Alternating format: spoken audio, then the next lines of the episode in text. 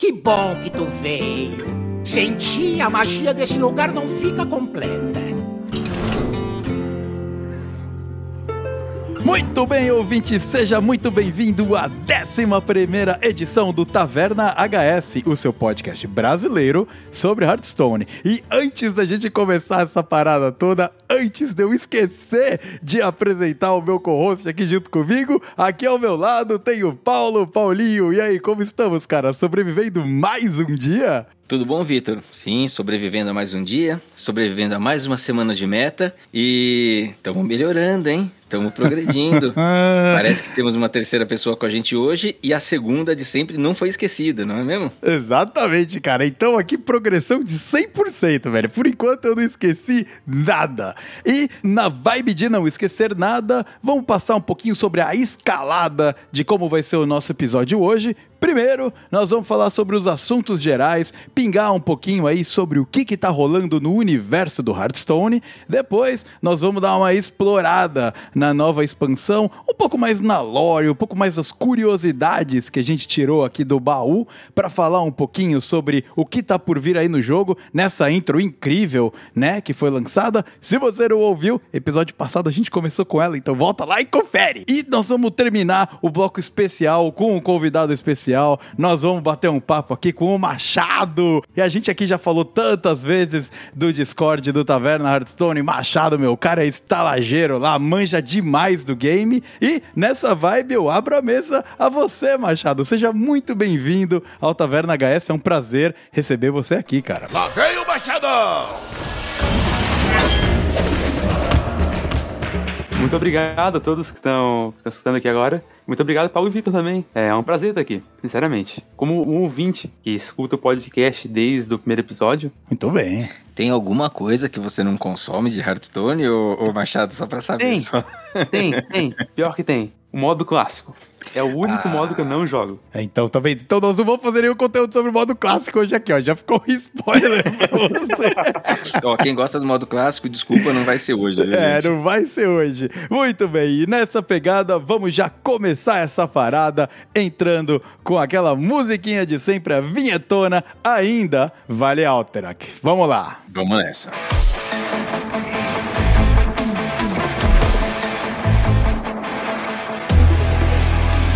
No vale é frio de dar pavor. Só a bravura dos mais fortes nos traz calor. Por aqui não vai passar. É pra valer, só quero ver quem vai se ajoelhar. Um brado forte é o estopim. A marca da vitória a gente crava no fim. Erra foi sem alterar. Mas lembre-se de. não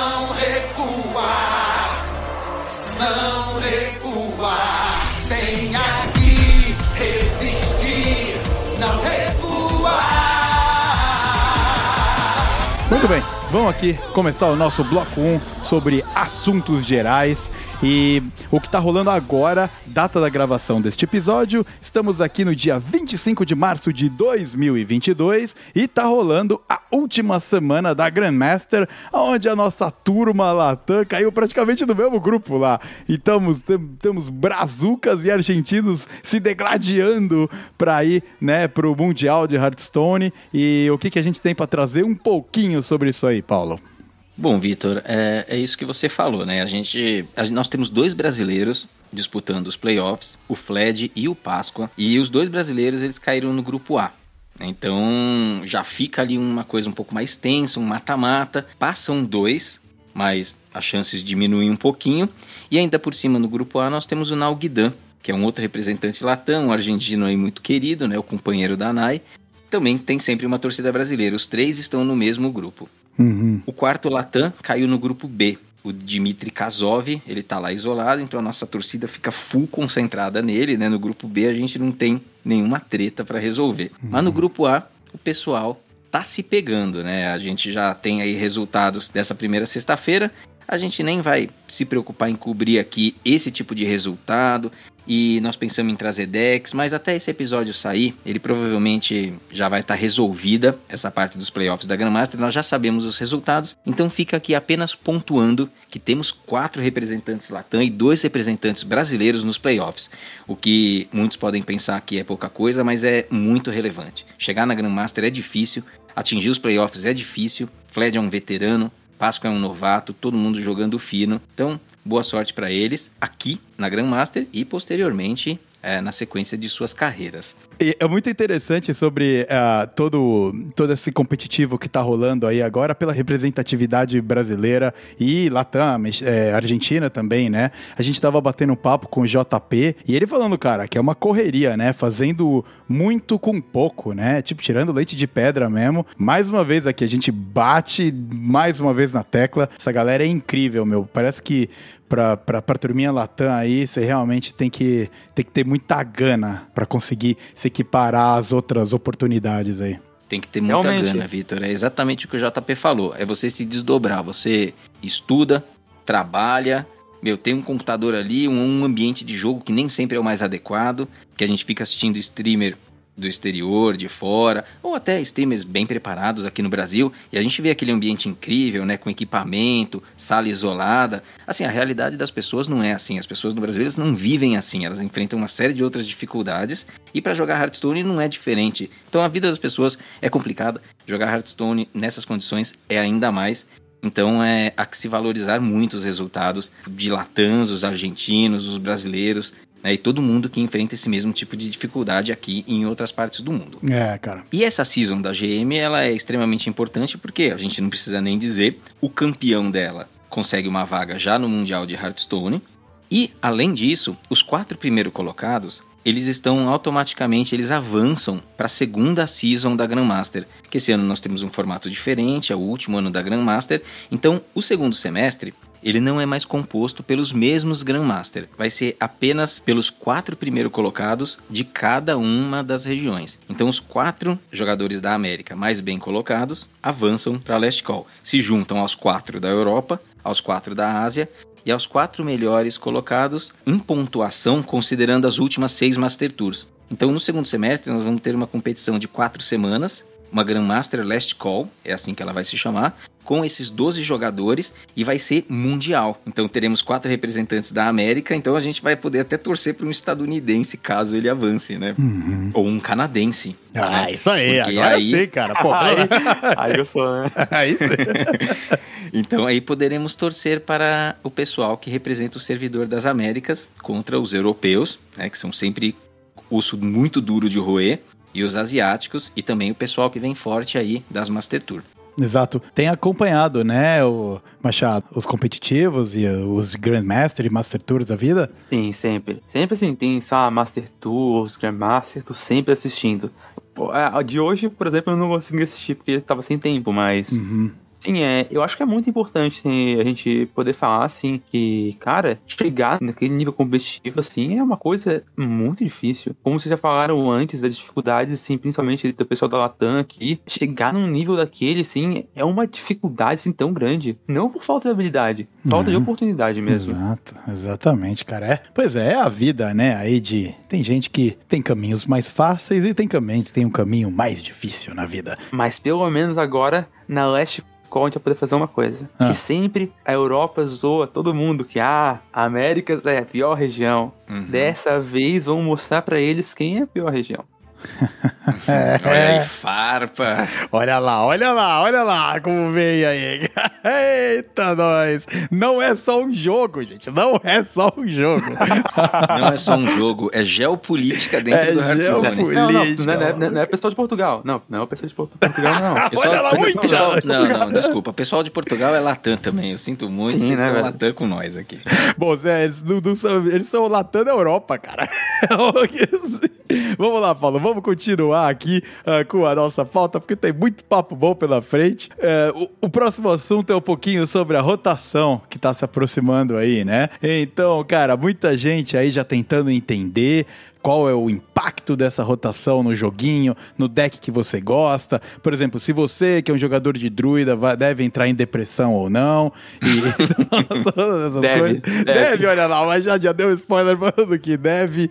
Mas o que, que nós temos aqui para destrinchar um pouquinho sobre essa rotação e também dar uma referência para a galera se informar um pouquinho mais? Legal, Vitor. A gente tá devendo aí esse conteúdo, a gente tá sempre falando em fazer, só que ainda não saiu, né? Acaba entrando pautas mais interessantes na frente. Vamos procurar abordar é, o que eu devo craftar, o que eu não devo craftar, que tipo de arquétipo ainda deve funcionar em próximos episódios. Mas aqui eu acho que vale a pena a gente já deixar uma dica, né? Porque em cerca de três semanas nós teremos a rotação. A rotação vai acontecer no lançamento da próxima expansão, Viagem à Cidade Submersa.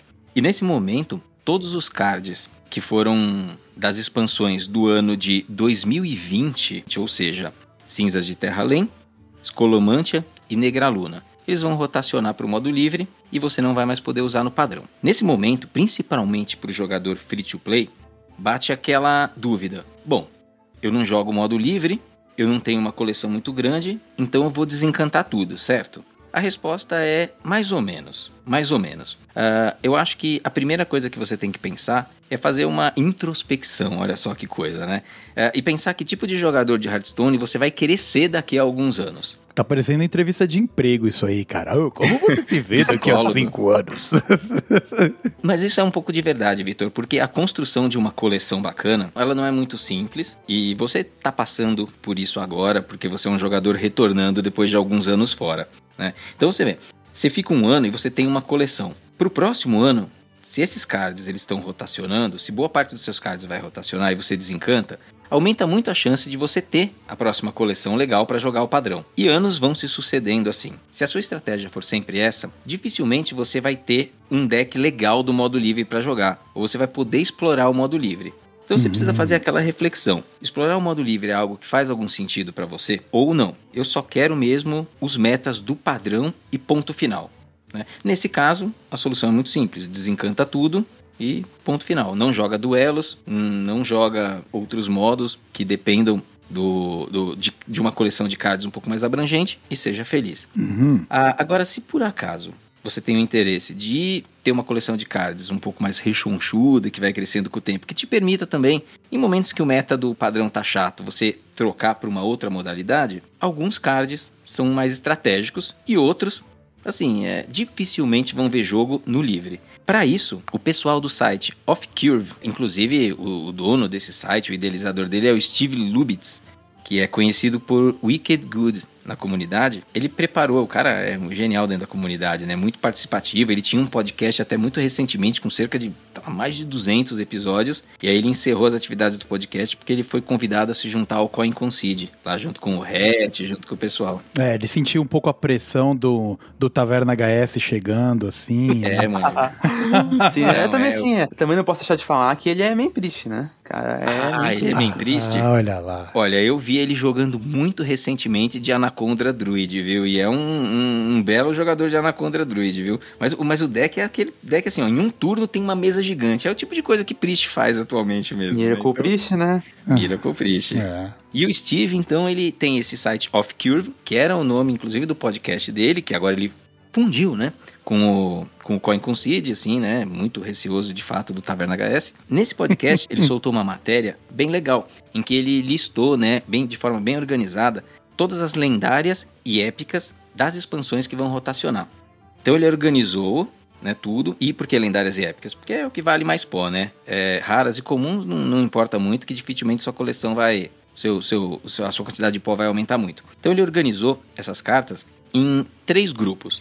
Ele chamou de Safe Dusts, que são aquelas cartas que dificilmente vão ver jogo no modo livre. Então são lendárias e épicas que você pode desencantar. Eventualmente você até tem algum deck que você gostava de jogar com elas no padrão, mas pro power level do, do modo livre, ela não vai ver jogo. Então é um, é um pozinho legal ali para você craftar novas cartas. Tem uma segunda categoria que ele chama de Fringe Play, Então, são cartas que tiveram aparições esporádicas no meta, e sempre que eu falo no meta, é aqui no meta do padrão, obviamente, né? Uhum. Então, aparições esporádicas, em algum momento elas eram boas, em outros momentos elas não eram muito, e quando você olha ali, assim, dificilmente isso daqui vai ver jogo no livre, considere transformar em pó também. A última categoria ele chama Nerfed into the Ground. Essa é uma categoria que você tem que ter um pouco mais de atenção, porque são cards que eles eram relevantes aqui no modo padrão, só que eles foram nerfados de forma a serem a ficarem muito enfraquecidos e os que fazem parte dessa categoria acabaram até mesmo sendo excluídos do modo padrão. Eles acabaram não vendo mais jogos praticamente. né? Eles eram fortes e aí eles desapareceram. Então não é porque a gente não vê esses cards recentemente que eles vão ser fracos no modo livre, por um- uma questão muito simples e que a gente precisa lembrar. Quando os cards rotacionam para o modo livre, quase todos têm os seus nerfs restaurados. Então eles voltam para a condição de lançamento do card. Nós temos grandes exemplos, como o Metamorfose, do Demon Hunter, que alterava o poder heróico. Ela foi nerfada, desapareceu. O Kael'thas, que permitia grandes combos em decks que podiam usar muitas magias, né? especificamente o Druida. A Ilúcia, que durante muito tempo aterrorizou o sonho de todas nome. as pessoas. Escutei esse nome já me deu um trauma. Exatamente. Então, essa- esses cards, a Ilúcia, eu nem sei se ela vai voltar a ser o que era, a gente não sabe o que a Blizzard vai fazer. Mas é muito comum cards nerfados voltarem ao seu estado original. Esses, há que se ter bastante atenção. Talvez seja melhor esperar um pouquinho, e se você quiser formar uma coleção do livre, observar o modo e ver se esses cards vão estar existindo lá dentro. Falando experiência passada em cards voltando do modo livre, eles geralmente não revertiam os nerfs. Mas essa uma onda recente começaram a reverter mesmo os nerfs. Uhum. Eles falaram que eles pretendem revelar essas- esses tipos de mudança no dia 5, que vai ter um anúncio essencial. Então eu acho que se a gente quiser ter uma certa noção de quem vai ser revertido ou não, eu, eu apostaria no dia 5. Uhum. Inclusive, existe um pequeno período de tempo em que eles ficam revertidos, inclusive no modo padrão, né? Que é uma semana de loucura incrível ali, gritaria, correria e, e- e tudo mais. Investida no padrão, velho. Nossa, foi. É bom, e se você é meio que nem eu e não sabe muito bem o que fazer, procrastine a sua decisão o máximo possível até você ter o máximo de conteúdo de embasamento que a gente vai tentar, né? Claro, dar um suporte aí pra ajudar nessa decisão também. E tem muita gente trazendo conteúdo interessante sobre o assunto. Então fica a dica aí do Off Curve do Steve Lubitz pra você dar uma conferidinha. É em inglês, né? Então vai precisar dar aquela trabalhada aí no seu English. Que você pode já usar, usar o joguinho pra te ajudar, né? O que, que nós temos mais aí de assuntos gerais, Paulo? Ah, de assuntos gerais, eu acho que tem apenas dois tópicos. Um, é uma rápida consideração do meta padrão, que nós não vamos fazer nenhuma análise de meta nesse episódio, mas é sobre o novo card que já está disponível né, da nova expansão, que é o Mestre de Espadas Okane. A gente, até antes de iniciar a gravação, conversando com o Machado, a gente decidiu incluir esse tópico aqui, porque o meta ele tá meio estável, mas esse card ele tem aparecido. E existem alguns decks, existem determinados arquétipos em que ele tá tendo um grande destaque, né, Machado? Quer dar aí uma palhinha pra nós de onde que você tem observado que esse card funciona? Claro, é, o Okane tá sendo uma carta muito interessante, principalmente nos decks agressivos. Shadow Priest, Face Hunter, esse tipo de deck tá gostando muito de usar ele. É, vou botar uma exceção que o Quest Warrior, por ele não ser um pirata, não quer usar ele. Né? Uhum. é, tira um espaço da quest e tu Uhum. prefere avançar a quest do que jogar um Acaio bom. Com Uhum. Tanto que deck até roda amálgama, então. É, quando, roda, quando um deck roda amálgama é porque tem alguma coisa errada. Tem. Você quer ticar a quest, cara, é tudo que você quer. O outro último deck que o Okane também roda, por incrível que pareça, é o Quest Priest. Não sei porquê, eu realmente não sei explicar porquê, mas se Quest Priest não é bom. Vamos já muda- já muda deixar claro, não é bom. Mas ele tá bom, ó. É, Então mesmo? tem alguma coisa. é, porque eu acho que o Quest Priest ele precisa de drop 4.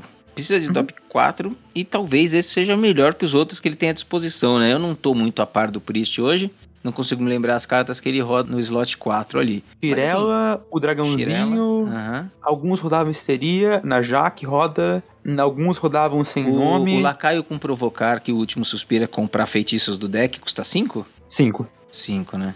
Tá. É. E, e o Okane, quando ele foi. Quando ele lançou, antes da gente ver o impacto dele no meta, a gente sempre ficava se perguntando, né? Porque ele é uma estratégia de, de disruptiva e ele sempre pareceu counterar um pouco mais decks que são focados em recursos. Porque o deck, o deck agro, numa mirror agro, ele tá tendo diferenciais? Será, será que ele funciona numa mirror? Eu tô com um Beast Druid, né, ou com um Agro Druid. Eu tenho Okami e o meu oponente não tem. Será que eu tô na vantagem? Não me soa uma vantagem. Concordo também. Acho que o Okami também não é muito focado pra, pra uma matchup agro. Ele vai ser mais uma, vai ser mais uma coisa pra te deixar na pior, na real. Eu acho que ele Uhum. piora a matchup agro, porque Talvez ele piore. É, ele vira ali um recurso pra você tentar tomar menos porrada de algum possível controle que tenha vindo em você. Só que daí você Uhum. perde ponto de eficiência contra uma Mirror Agro, né? É aquele balanço, né? eu acho que a única assim, razão, talvez, que o Kanye talvez consiga ajudar no agro seja contra Beast Druid pra tentar counterar o Arborizar. Mas assim, Uhum. muito, assim.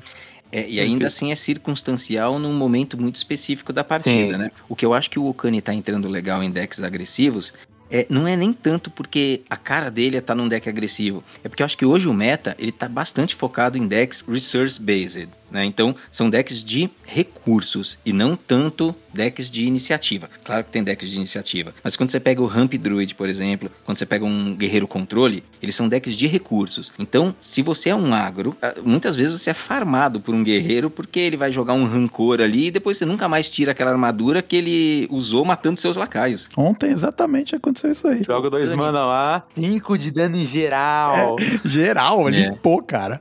Então, então pode ser que o Okami esteja entrando nesses decks mais porque a gente tá vendo muitas estratégias baseadas em recursos, que acho que é o que ele é feito pra counterar. Porque você escolher counterar um lacaio e o seu oponente jogar um tokenzinho 1-1, cara, você só botou um lacaio 2-6 fraco na mesa. Exatamente. Então, mas é legal porque as estratégias ainda vão se desenvolver e o Okami já tá vendo o jogo e utilidade. Então, conforme esse meta vai mudando, dada a flexibilidade dele, ele acho que ele pode sempre ser útil. Enquanto houverem estratégias focadas em recursos, talvez ele seja útil. Se o meta ficar full agro, aí acho que ele fica um pouquinho de lado, eventualmente. Né? Agro Concordo. contra agro, eu penso. Exato. Muito e o bem. último ponto aqui da nossa, do nosso bloquinho de assuntos gerais é um ponto um pouco mais ah, triste. É que a gente está cobrindo é, essa infelicidade absurda que o mundo vive hoje aí na Europa com a Rússia invadindo a Ucrânia, que é relacionada ao Hearthstone Mathematics, né, Paulo? Sim, aqui é uma nota muito breve. Né? Esse é um espaço para a gente falar de Hearthstone, então a gente procura não politizá-lo e procura respeitar visões e opiniões. Mas aqui eu acho difícil de não mencionar rapidamente o último vídeo do Hearthstone Mathematics, em que eles abordam algumas questões ali sobre a ótica deles do Hearthstone, mas que elas ficam inclusive pequenas quando o que importa está nos últimos minutos daquele vídeo que eles mencionam o produtor, né, deve ser uma pessoa só, mais de uma, não sei, é ucraniana. E ele inclusive menciona que está passando por uma série de dificuldades lá, se sente inseguro e talvez tenha um hiato na produção de vídeos. Enfim, é, é lamentável. Fica aí o nosso apoio a- ao pessoal do Hearthstone Mathematics. Eles gostam de Hearthstone, eles são matemáticos, têm uma identidade muito grande com esses hosts, os hosts desse podcast. Então fica nosso apoio aí e uma palavra de, de alento e de carinho, simplesmente reconhecendo e dando apoio no momento de dificuldade. É, exatamente, né? Quem diria, cara, que aí numa perspectiva positiva de melhorar esse mundo covidão que a gente viveu nos últimos anos, aí começa, putz, começa toda essa baderna aí ocasionada por uma guerra, né? Então fica aí a nossa energia positiva para todo mundo, para quem tá lá, quem tem família lá, quem tem amigos lá, momento complicado mesmo. Seguindo em frente, seguindo em frente agora, mudando para uma vibe um pouco mais positiva novamente, vamos aqui falar sobre a nova expansão. Vamos destrinchar um pouquinho aqui do que está rolando, né, na viagem à cidade submersa, que foi aí a expansão. Eles lançaram o trailer da Cinematics na semana passada, um um- trailer que a gente já cobriu aqui, né? É incrível, muito maneiro, com uma música muito bem produzida. Então agrada a galera do joguinho, ag- agrada os musiqueiros de plantão que jogam o joguinho. Ah, então, puta, tá todo mundo feliz. E é muito interessante, porque a, a gente estava aqui analisando e existe uma clara associação entre essa expansão e uma expansão lá dos confins de abril de 2017 chamada Jornada a Ungoro. E a gente vê várias similaridades, a gente até pisou um pouquinho disso no episódio anterior, onde a gente deu uma explorada também aí na, na lore toda do Warcraft e do World of Warcraft. E, Paulo, eu acho que a gente poderia trazer um pouquinho do que, que é isso aí, quais são essas relações, explorar, né? E já flertando com essa nova expansão que está aí ah, chegando. Ah, é, essa expansão, ela, ela não é uma cópia de Angoro. Né? Angoro tem um flavor especial, naquele momento especial, o jogo era outro por lá mas ela tem uma associação bastante próxima e algumas pessoas foram captando algumas nuances que evidenciam, pelo menos a ideia dos desenvolvedores, pode não ser de replicar Angoro, mas é de causar sensações parecidas através de estímulos parecidos na, na comunidade, com os cards e da forma como eles estão desenvolvendo a, eh, a, a, viagem à cidade submersa. Uh, como que foi Angoro? Para começo, aconteceu num momento especial do Hearthstone, que é abril de todo ano, durante uma rotação de cards. Isso é algo muito importante. Quando o pool de cartas diminui radicalmente, o que você vai lançar como novo conteúdo impacta profundamente o andamento do restante do ano inteiro. Então, ambas estão acontecendo no mesmo momento. Angoro, abril de 17, viagem à cidade submersa, cinco anos depois. Uma outra coincidência é que trouxeram a Elise Miristela, que é um personagem de uma expansão ainda antes de Angoro, que é uma das exploradores da Liga dos Exploradores, junto com o Finlay, o Reno e o Bran. Ela foi um personagem importante dentro do conceito da expansão, da lore da expansão, e ela também foi um card. Quando divulgaram Angoro, muito se falava de, ah, então todos os exploradores vão voltar, né? Criou-se essas discussões, que na verdade eles não voltaram. Eles se mantiveram ali na Miristela. Agora, em Viagem à Cidade Submersa, eles já resgataram o Finlay. Então o Finlay é um personagem importante da expansão, inclusive com card já divulgado. Inclusive o Regis Kilbin ia divulgar o card, o card vazou, né? Então aí depois Coitado, deram os cards né, pra velho? ele. Coitado, Ups, é. cara, puta que sacanagem. Você sabe né? como que vazou o card, ô Machado? Eu não fiquei Sim. sabendo como que foi o leak. Foi, tava uma stream do Hearthstone Korea, é, no canal coreano, e saiu saiu o card lá. Botaram o card lá, é, apareceu na tela ah, e. O cara comprou assim. o card do deck, assim, não era esse o card que ele ia revelar, mas apareceu na tela dele. É. Entendi. Putz. Bom, paciência, né? E aí, mas aí entregaram outros cards pro, pro Regis Kilbin divulgar, ele inclusive já, já lançou todos aí. Mas o Mr. Finlay, ele tá como protagonista e existe uma menção ali também no trailer ao Reno Jackson. Se o Reno Jackson vai ser um personagem, vai ser um card, nós não sabemos, né? Muita gente espera por isso. Mas fica aí esse link também com a expansão, porque independente do que o card do Finlay faz, o Finlay é da Liga dos Exploradores e colocar a Liga dos Exploradores no Hearthstone é uma coisa que geralmente sempre funciona bem para Blizzard. Então, nunca erraram.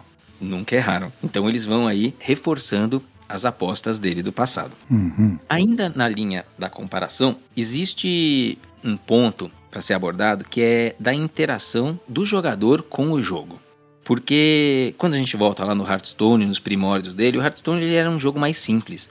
Então ele era um jogo em que você tinha feitiços, lacaios e armas e um quarto recurso que era a tua vida, basicamente isso. Então, conforme o jogo foi evoluindo, novas formas de lidar com o jogo apareceram, e Angor introduziu uma delas, que foram as quests. Elas modificaram drasticamente a forma como o jogador interage com o jogo. Então, um feitiço, uma quest nada mais é do que um feitiço. Só que ele é um feitiço que dura muitos turnos, que determina como você monta o seu deck. Cada card que você joga tem uma possível interação com esse feitiço, até o momento em que ele se completa e muda permanentemente um estado do jogo, que pode ser o seu poder heróico, que pode ser estatísticas dos seus lacaios, que pode ser uma porção de coisas. Então isso é, é uma mudança enorme dentro do Hearthstone comparado com o que a gente tinha antes. Uhum. Tanto é grande e foi bem sucedida que as missões né, que começaram em Angoro, elas já apareceram três vezes. A primeira foi em Angoro, obviamente, depois apareceram em Uldum, né, Salvadores de Uldum,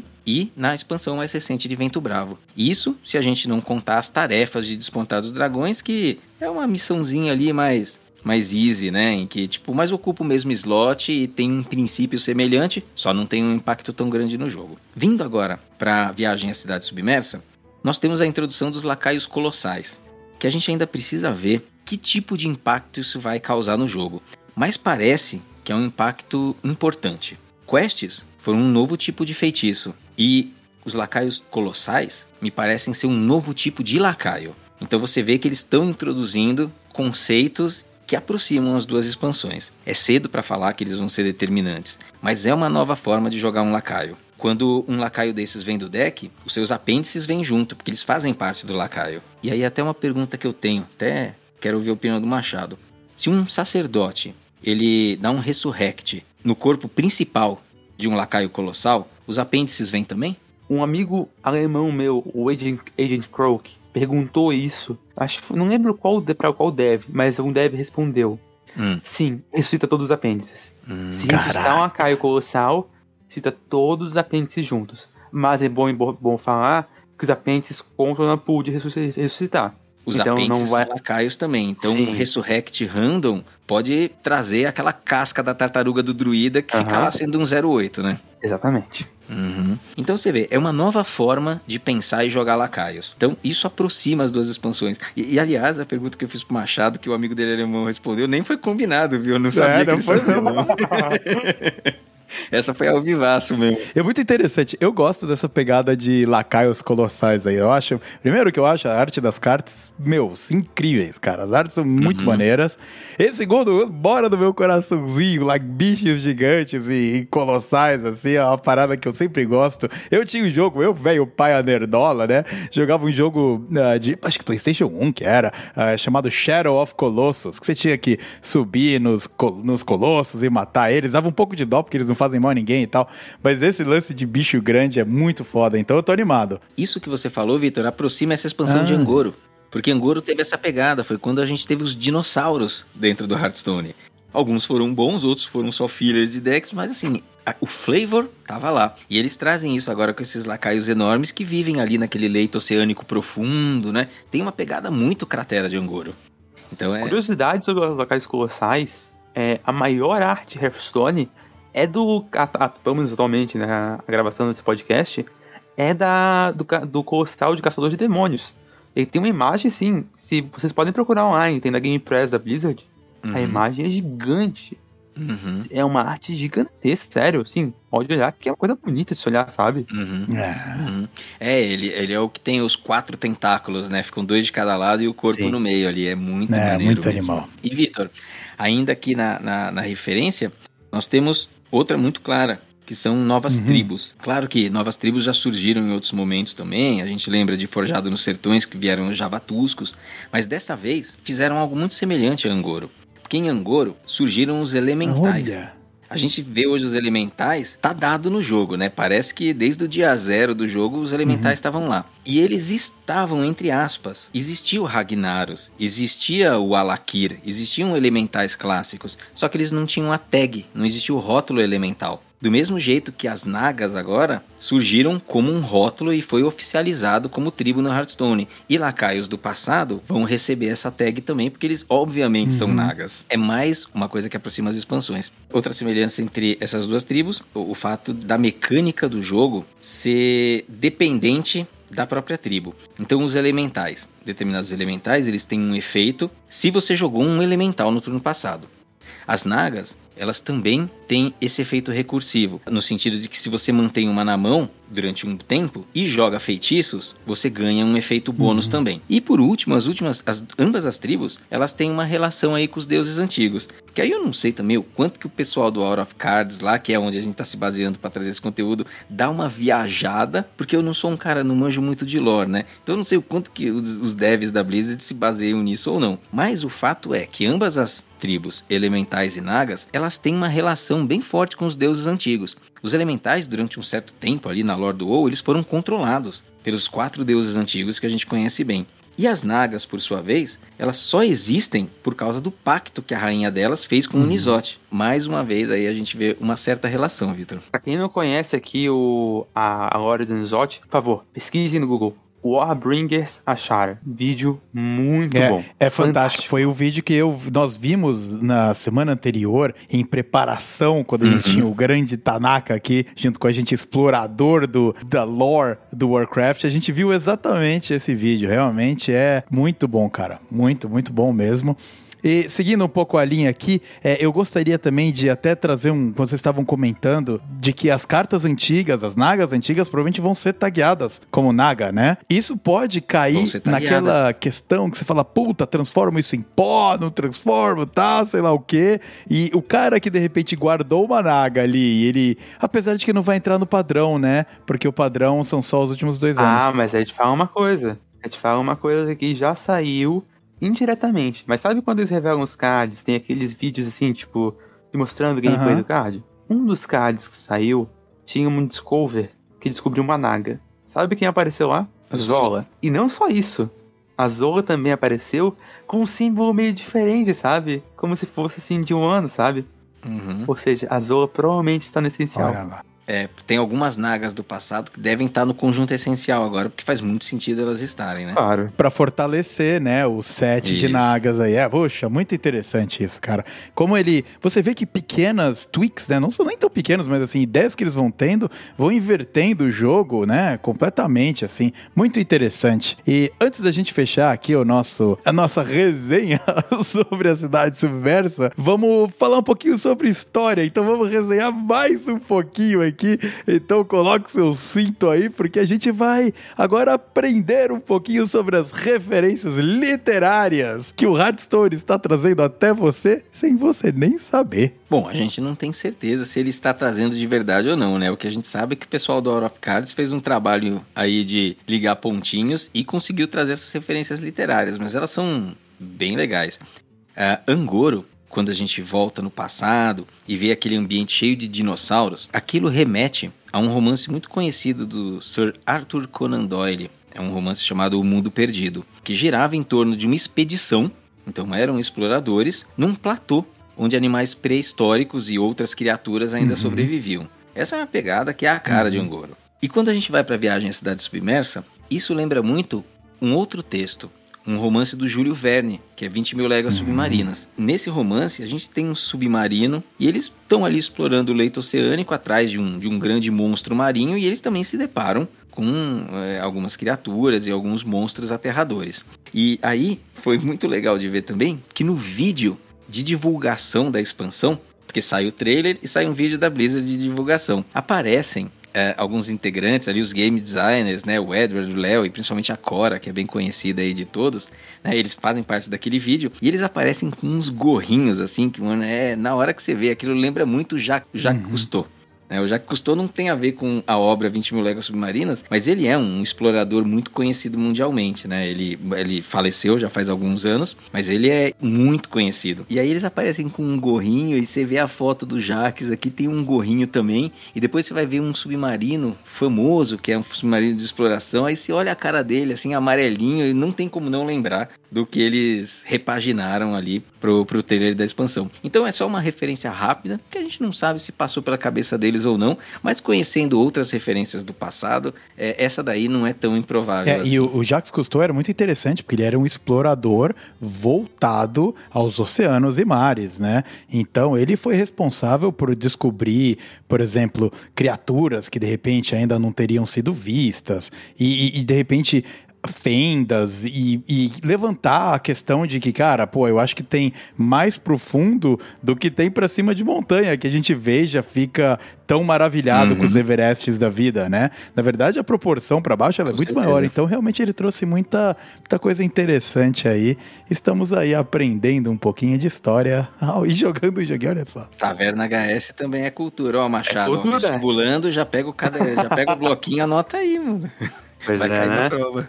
Uma coisa assim, que é só pra antes de acabar o bloco, é. uma, coisa, uma coisa que eu percebi sobre um Goro, sim, só voltando Uhum. um pouquinho, é que, sei, acho que é uma coincidência, mas se vocês verem o trailer de um Goro, tem três personagens principais que nem ganham muito destaque. Eles até aparecem nas, nas artes lendárias de algumas missões, parecem um pouquinho com os mercenários desse ano, sabe? Mas na verdade são, né? Foi confirmado. Sim, são.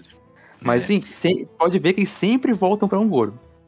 Porque Angoro tem um take do cinematic de Angoro em que aparece a Elise com alguns exploradores mirins em volta dela. E esses exploradores é, são criancinhas. Um deles é o Guff, o outro é a Rokara e o terceiro Downgrasp. Então são três. E tem um quarto ali que não é nenhum mercenário, mas parece muito a Arana. Arana Miristela. Arana Miristela. Quer dizer, referência é o que não falta na Blizzard. Então a gente só precisa ver se os pontos que a gente liga, quais deles são verdade, quais deles são devaneios. Muito bem, então tá fechado aqui o nosso bloquinho explorando a viagem à cidade submersa. E agora, depois de mais de 40 minutos falando sobre outros assuntos, vamos aqui finalmente bater um papo com o Machado que se disponibilizou para vir trocar uma ideia com a gente. Eu acho que quem tem que começar esse papo é você, Paulo, puxando aí e trocando uma ideia com o Machado, velho. Ah, olha só quem tá vindo. Primeiro, Machado, agradecer muito é, a tua participação aqui. Você é um cara sempre muito,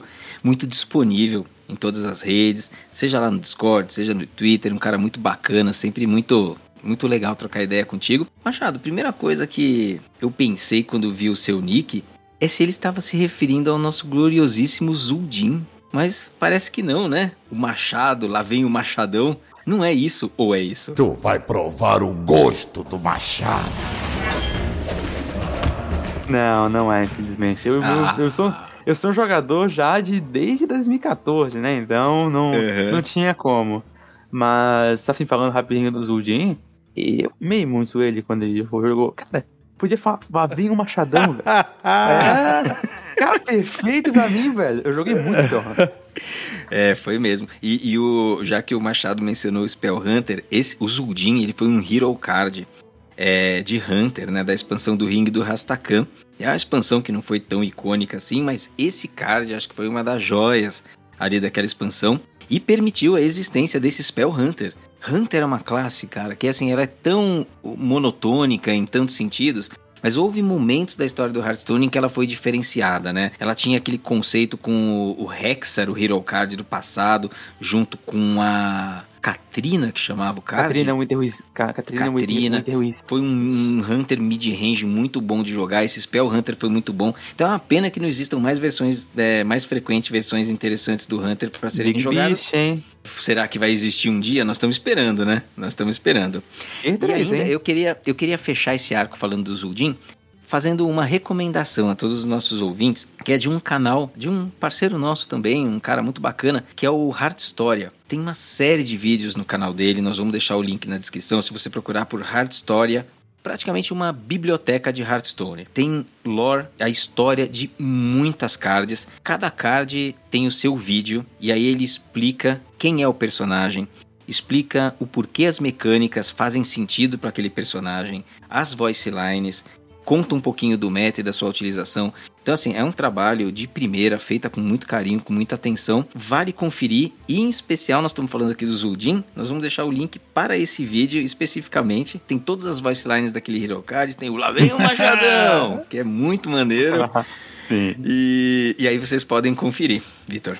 Muito bem. E ainda seguindo nessa pegada aí da produção de conteúdo, né? Ah, o Paulo estava até batendo um papo com, com o criador do Hard Story lá. E a gente mais uma vez aqui reforça, vai lá e dá uma moral pro cara, porque primeiramente o cara faz um conteúdo de uma qualidade excepcional, né? No tempo livre dele, como um hobby. E é difícil, é difícil manter a parada aqui ah, funcionando e viva. A gente até no podcast, que não tem nem a parte visual, já tem um puta trampo fazendo, né?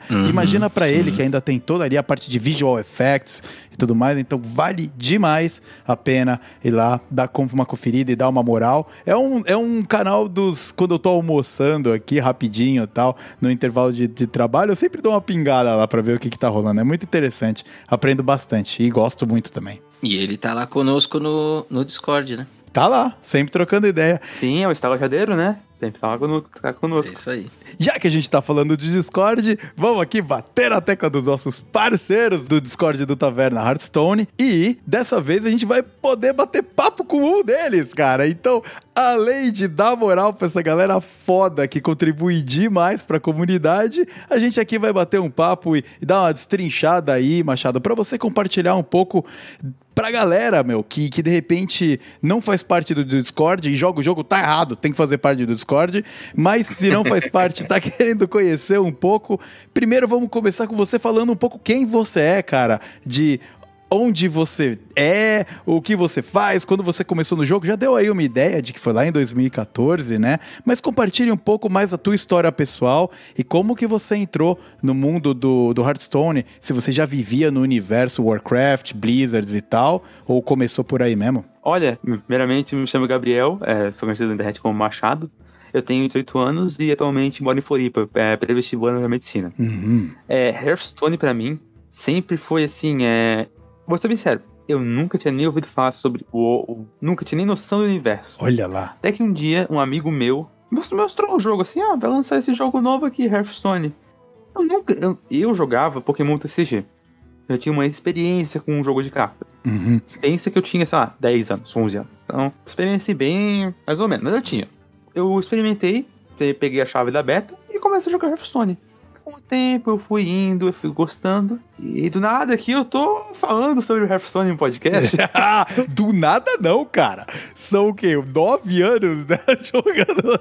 e fala, velho. E fala, você fala, quando você fala assim, ah, um Goro foi 5 anos atrás, eu fico, meu Deus do céu. Foi É. 5 anos atrás. É, só vai ficar pior, viu, cara? Esse sentimento aí. Mas, mas então, beleza. Você não era do universo Warcraft, né? Porque uma coisa que me levou ah, pro Hearthstone, eu joguei lá, bem no comecinho também. Depois, meu, tomei mó pau. Aí parei e voltei agora há pouco por influência do, do Paulo. Mas ah, a, in- a direta relação com o universo do Warcraft, que eu gosto tanto, foi o que me trouxe pro jogo, né? Mas é muito interessante que o que te levou foi a, o card game, que foi o que te trouxe, né? Muito legal isso aí, cara. O caso do Machado ele é um pouco parecido com o meu. Eu também não tinha praticamente nenhum conceito de World of Warcraft antes do Hearthstone. Eu acabei começando a jogar o jogo por indicação de um amigo meu, né? Que foi mais ou menos como você chegou também, né? E eu tinha um card game no meu histórico antes, mas aí era o Magic. Que eu cheguei a jogar nos tempos de colégio, um pouquinho, com carta física mesmo. Mas aí quem acabou me puxando foi um brother aí, que inclusive é um dos grandes amigos do Tanaka, que tava aqui com a gente da vez passada. Basicamente, eu entrei no Hearthstone e desde o clássico, uma classe assim me chamou a atenção: Guerreiro. Eu não sei porquê. Eu já. Eu sempre assim gostei do estilo do arquétipo de guerreiro. Uhum. Tanto que se tu olhar mi- meu padrão de vitórias, sei lá, eu tenho bruxo com um K, paladino com um K, é, druida quase um K. Mas assim, várias classes com um K, algumas em 500 ainda. Mas guerreiro tem 3 mil. Tá a diferença bem, bem Uhum. grande comparado ao resto. Já ganhou pra caraca com o guerreiro aí, cara. Muito. E você tem preferência em- nos arquétipos dentro do guerreiro, mais controle, sempre gostou de um Pirate Warrior, qual que é a tua? Assim, eu gosto muito assim, de tudo. Eu sou um jogador que joga com todas as classes. Não Uhum. tenho preferência assim, ah não, jogo só com isso aqui. Mas se puder, assim, eu tô jogando com o guerreirinho, né? Mas Uhum. se falar entre arquétipos, a meu prazer mesmo é jogar aquele. Ou me, me julgue, mas jogar aquele Control Warrior assim de Rise of Shadows, com o Dr. Kabum, Elisiana, cervejeiro, fadiga, dando empate, aquilo ali foi o ápice da minha felicidade. Aquele jogo de 40 minutos, é tipo isso. É aquele mesmo. Muito bem, cara. Eu tenho certeza, Machado, que você tá sendo julgado pelos nossos ouvintes agora. Mas, Já vou me Mas defender. quem, mas quem acompanha o Machado nas redes sociais e vê aonde ele pode, aonde ele pode, ele pega uma imagem e bota a carinha do Kabum na carinha do personagem. Então, assim, mano, quem vê isso já sabe que o cara é louco por controle, mano. Porque é assim que funciona essa vida. Olha, mas minha defesa aqui, eu joguei muito sem de Elisiana, mas assim, falando rapidinho assim, do, do método daquela época, tinha uma técnica de jogar Mechatoon, teu deck, em vez de Elisiana, e eu gostei bastante de jogar Mechatoon naquela época. Porque Uhum. podia fazer rush, dar um point shield slam, Uhum.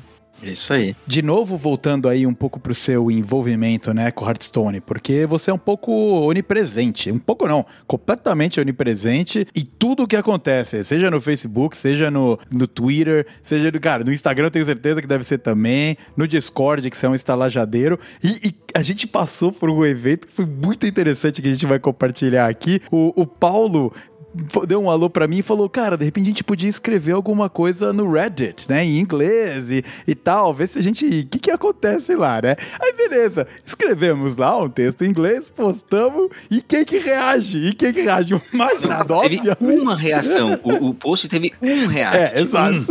Um. Esse era.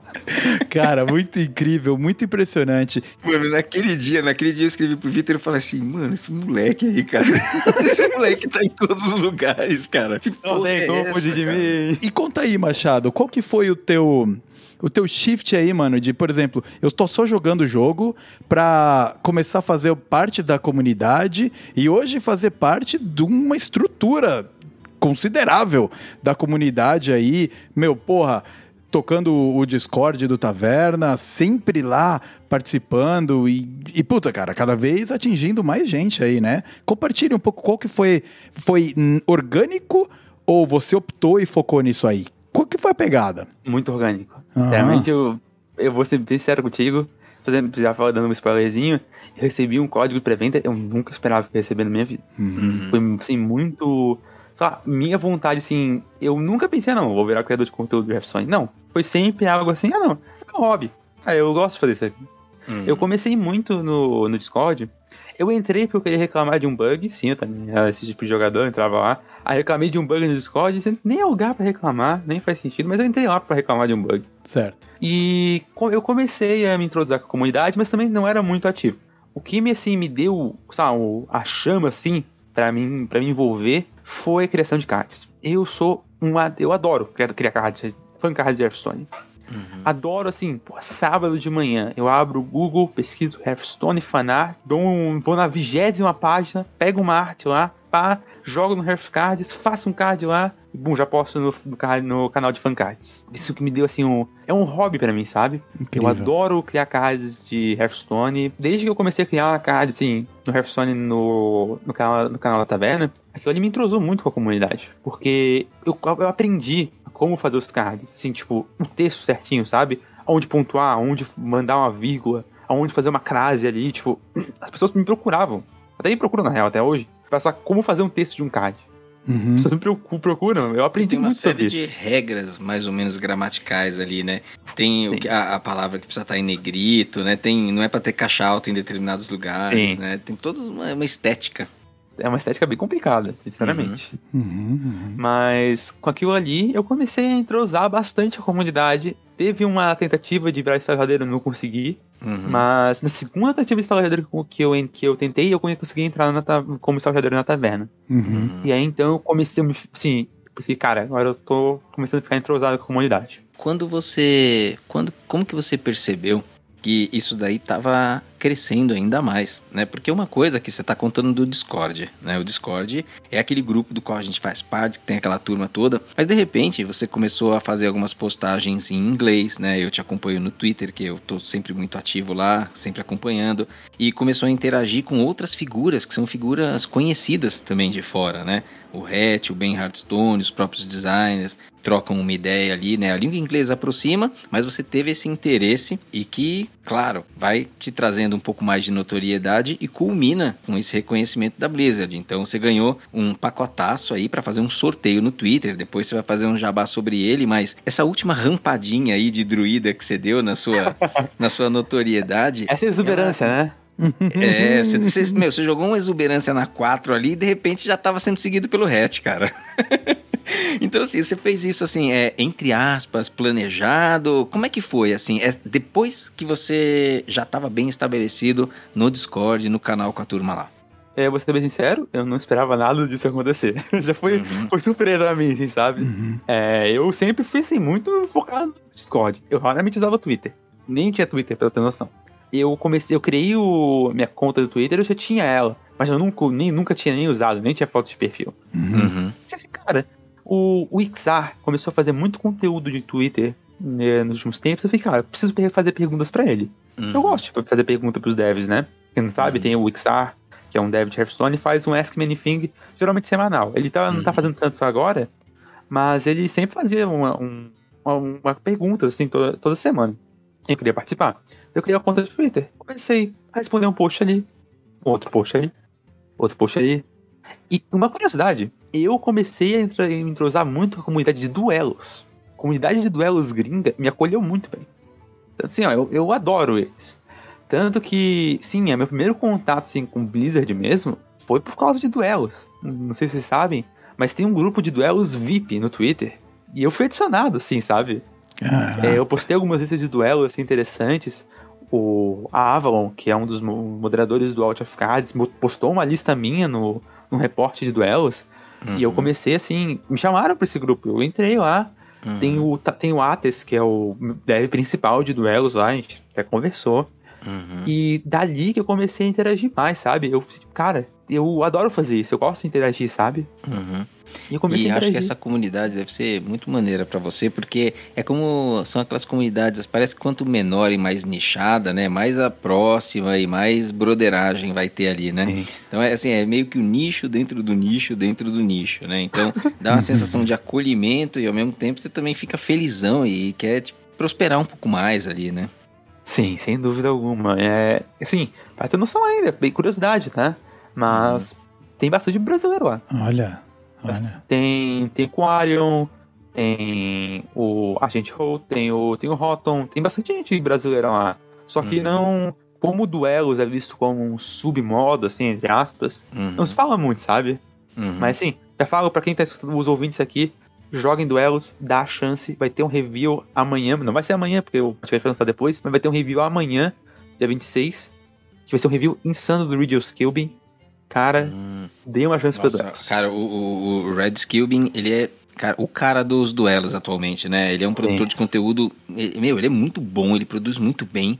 Demais. E acho que ele hoje é o principal cara de duelos, não é? De produção de conteúdo, pelo menos.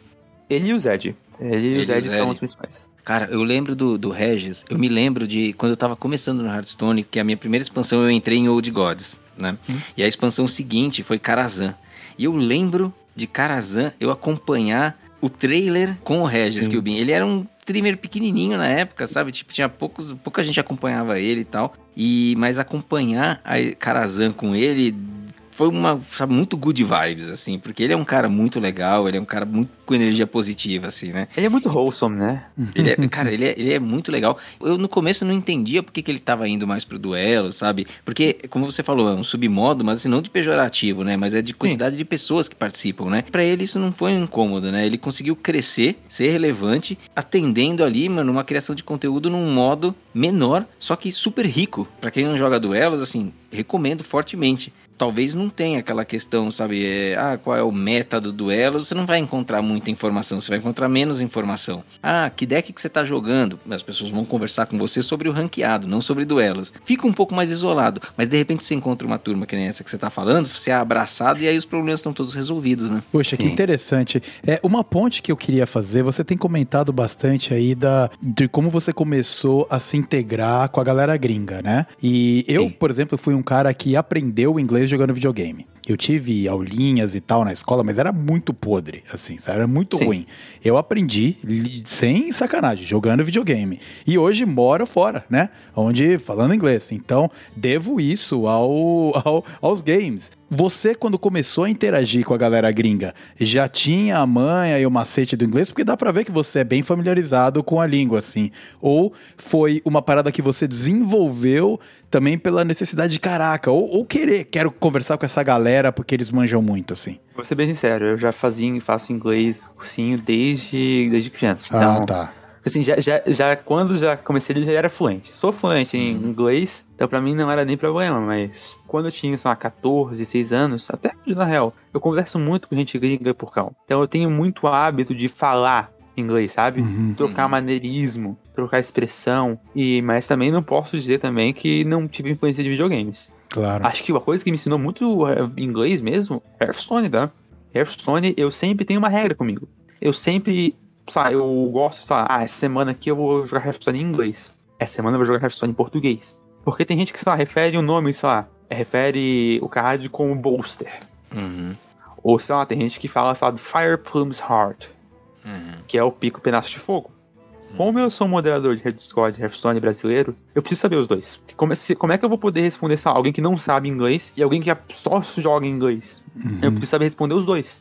Então eu troco entre português e inglês pra poder também entender, né? É, perfeito. E você comentou aí da parte de ser o moderador do Discord, né? Como é que foi a experiência de deixar de ser um viajante e virar um estalajadeiro lá em responsa? Como que é a bucha, cara, de organizar aquela parada lá? Porque, meu, tem vários guidelines que você tem que seguir também, inclusive impostos pelo Discord, né? Porque você é responsável pelo papo que tá rolando lá, né, cara? Sim. Olha, sinceramente, é muito prazeroso. Eu adoro ser moderador lá. Sempre manter o, o- a conversa fluindo, ser uma conversa boa de Hearthstone, assim, que a pessoa possa ah, relaxar lá. Só se, ah, quer falar sobre Hearthstone agora? Fica lá tranquilo. Seja por call, seja por chat, seja por criar um card, seja por postar um deck.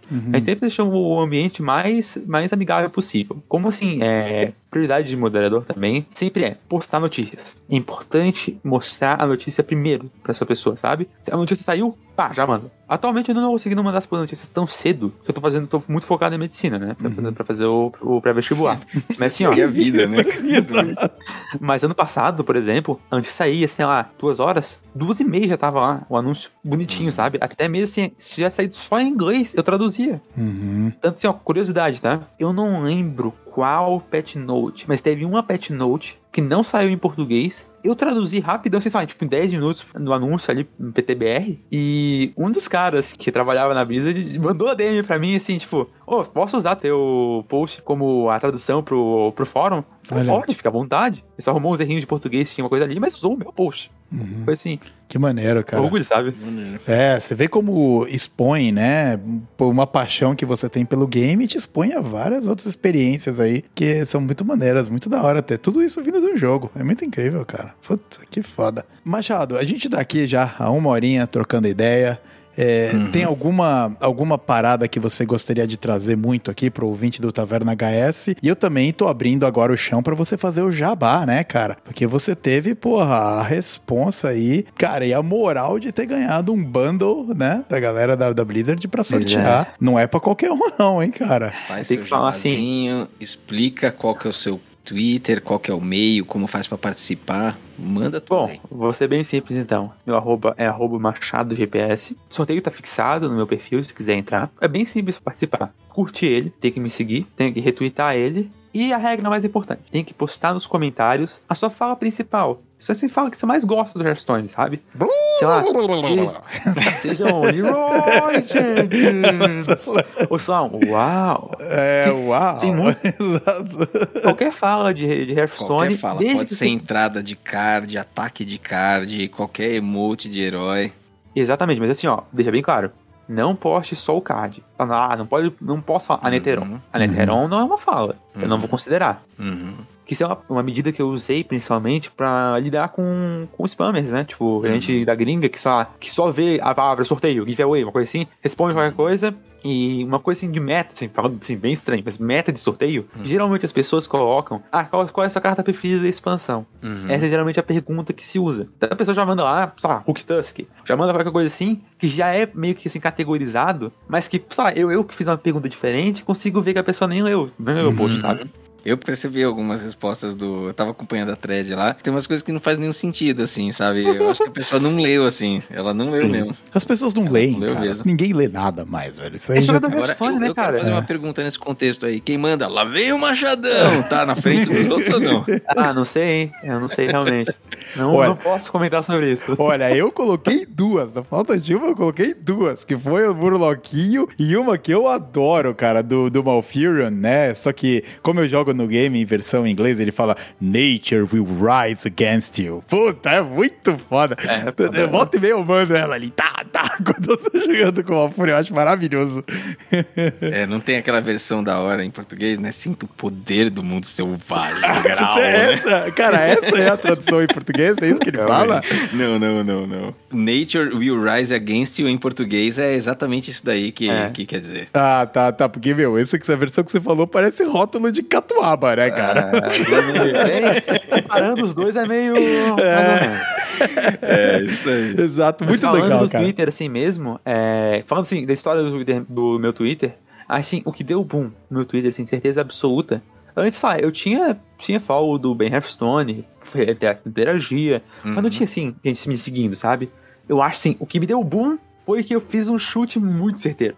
Eu, assim, um dia antes de lançar a expansão, assim, 10 horas da noite, eu de pijama pensando, cara, amanhã vão revelar a expansão, né, velho? Pô, e se eu mandar meu chute aqui agora? Ah, não vou acertar, né, velho? Mas vou mandar meu chute. Eu escrevi assim: Ah, imagina se amanhã lançasse uma expansão com a nova tribo Naga que tivesse a Rainha Shara como uma heroína de mago. Cara, seria louco, muito mano. louco isso. Nossa senhora. Aí eu, post... Aí eu postei um card, fancard, que eu fiz um card van- vangloriar, que é Uhum. dois manas, comp dois cards, você revela eles pro seu oponente. Uhum. Você meio que é uma, uma, uma piadinha, você, você, você se vangloria. Então você mostra os dois cards do seu oponente, sabe? Uhum, uhum. E isso, cara, cara, o pessoal, o pessoal curtiu isso, ela chegou uns 100 likes. Foi bastante pra Uhum, mim, para mim naquela época. Mas, cara, no outro dia, explodiu o Twitter. O Twitter explodiu. like, retweet, assim, as pessoas comentando É, mano, tudo, é a velho. Anitta do Hearthstone, cara.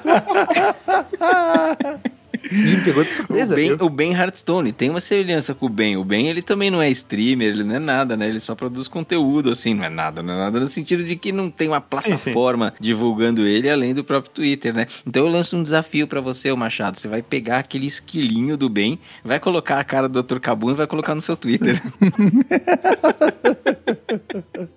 E vai, e vai marcar, e vai marcar o Ben, vai falar assim, hello. Tá certo.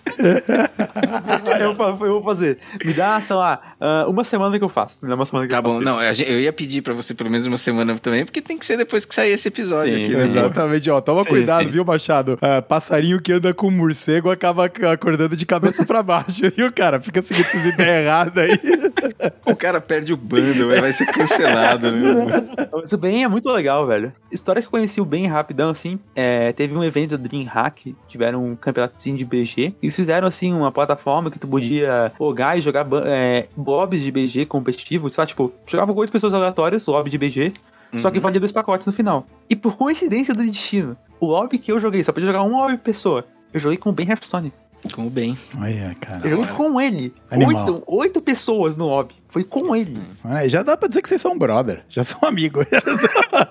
Mas é isso, cara. Muito obrigado por ter participado aqui com a gente. Pra você, ouvinte, que se prestou atenção aí na capinha, você vai ver que o mar, a marquinha desse episódio, a gente traz um convidado aqui pra trocar uma ideia. Chama Papo de Taverna, exatamente isso que a gente tá, tem aqui. Ah, pra, o Paulo, que me conhece bem, é um modelo que eu adoro fazer também. Então é muito bom a gente poder também abrir pra você, Machado, contar um pouco da tua história aí. E, meu, e, cara, dá moral mesmo, porque tá mandando muito bem, cara. É muito legal. E nesse espírito positivo aqui e social, é, gostaria de passar pra você, Machado, passar as suas últimas palavras e despedir do nosso querido ouvinte. Últimas palavras, parece o último suspiro, né, velho? Eu vou morrer aqui agora. não, não, não, não, não, não, não, não, não, quero mal ninguém. Sinceramente, se quiserem me encontrar, junte-se de novo, novamente, junte-se ao Discord da Taverna Hearthstone, sempre tô lá.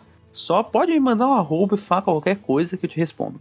Qualquer dúvida de Hearthstone, certeza absoluta que eu consigo te responder. Isso é um desafio. Se escrever Hearthstone num papel de pão e deixar em cima da mesa, o machado vai aparecer de algum Aparece, lugar. aí. Aparece, aparece. Aparece, né? É isso, cara. Muito, muito obrigado, hum, de verdade mesmo, por ter participado. Espero que você venha mais velho. vezes. Eu que agradeço. Esse- sinceramente, esse podcast aqui deu uma revitalizada no cenário do podcast brasileiro, sabe? Eu via muito podcast na gringa, dando muito certo. Mas, cara, os podcasts brasileiros nunca assim, iam, sabe? Nunca dava, assim, um boom, sabe? Eu sinto que esse aqui é o é a mina de ouro, sabe? Poxa, Parabéns obrigado. vocês dois, que eu acho assim, é, eu já sou, sou bias, porque amo Zeco e Hatch, né? Uhum. Então, vocês dois é praticamente Hatch e Zeco brasileiros, né? Então, Só que a gente é mais maneiro que eles, Ah, vai. é. Ah, a gente tem a O malícia. Zeco, é meio, o Zeco é meio mal-humorado, pô. Eu gosto pra caramba dele, mas ele é meio mal-humorado. É, ai, ai, ai. é, exato. Eu não sei se é isso mesmo ou é um personagem, né? Mas. Claro, claro, É, claro. Exato. Mas é, mas é muito legal mesmo. E, e o, o ponto que você comentou, Machado, do podcast foi. Não é um acidente, tá? O Paulo, como tá envolvido no game há tanto tempo, e eu, como sou envolvido nas minhas musicalidades aqui, produções de áudio, etc., a gente conversando várias vezes falou: cara, mano, tem esse espaço, a gente consegue cobrir. Eu me envolvi com o jogo também. Então por que não, né? E como a gente faz com carinho, acaba dando. Do meio certo. E nós somos consumidores de podcast, então a gente É. ouve há muitos anos e ao longo desse tempo todo a gente já ouviu podcasts variados, com objetivos variados, com focos variados. Então a gente consegue até pegar inspirações de um e de outro e falar assim, poxa, eu quero conteúdo com é, um pouco da cara desse, um pouco da cara desse. A gente consegue fazer, a gente tem maturidade para isso. Então vamos fazer um conteúdo sério, mas também com um pouco extrovertido. Cara, seu feedback é muito bacana e a gente agradece bastante a você, a gente recebe outros também e só dá mais gás pra gente continuar. Olha, não sei nem como, mas aqui, se conseguirem arranjar uma maneira de fazer um, uma entrevista com o Hatch, talvez consiga chamar ele. Tem, tem o DM no Twitter, né? Talvez. E nós temos aqui, nós temos aqui o. Aí, aí essa é tua, Vitor. Você ah, tanca. não, vambora, cara, vambora. aí a gente pode fazer e depois a gente faz uma edição, tipo, cara, com a voz em inglês bem baixinha e alguém traduzindo toscamente. É, não, eu sabia que, blá, blá, blá, sabe, querer daqueles, daqueles negócios que aparecia na Band, cara, ia ser maravilhoso. Maravilhoso. Ó, oh, fica aí a chance, hein? Olha lá, ideias. Aí, mas ideias. Fica, fica a dica aí, fica a dica, já tá, já tá anotada na pauta mental e vai passar pro caderninho aqui agora. É isso aí, mas cara. Mas vamos lá, Vitor, vamos encerrar essa bagaça aqui, cara. É, a resenha no Papo de Taverna aqui tá infinita quase, então vamos encerrar essa parada aqui. Uh, muito obrigado a você, ouvinte, que ficou com a gente aqui por mais, mais de uma hora, mais, mais uma vez um episódio longo, mas não tem como ser diferente. Episódio especial, episódio, cara, que dá mais vontade ainda de continuar produzindo mais e mais e mais. Então eu fico por aqui. Um grande abraço a você, um grande abraço a você, ouvinte, um grande abraço a você, Machado. E agora eu passo para você, Paulo, fazer o fechamento clássico do episódio de número 11 do Taverna HS. Muito bem, Vitor. Muito bem, Machado. Eu acho que eu já tô ficando muito repetitivo, porque toda vez que eu puxo a saída dos nossos episódios, eu digo que ele é especial e foi um dos nossos melhores, né? Então, assim, hoje a gente tava numa crescente foda e eu tô muito iludido aqui, né? Mas, assim, mais um episódio super, super maneiro. Eu agradeço a tua participação, Vitor, parceiraço aí na produção. Agradeço demais o Machado, que ainda bem que a gente trouxe ele agora, né? Porque daqui a uns meses vai ficar com a agenda tão cheia, tão famoso que não dá mais, né? Então, ah, já vem aqui aqui. Vai ficar tão acessível quanto a Anitta mesmo, né?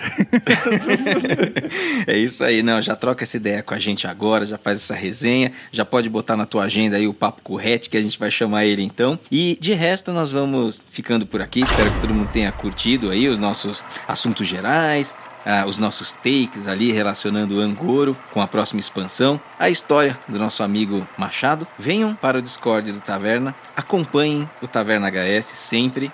Nós estamos por aqui, vamos continuar por aqui por muito tempo ainda. Estamos com vocês, esperamos que vocês fiquem todos muitíssimo bem, esperamos que fiquem todos com muita saúde e, como sempre, a gente se encontra na ranqueada.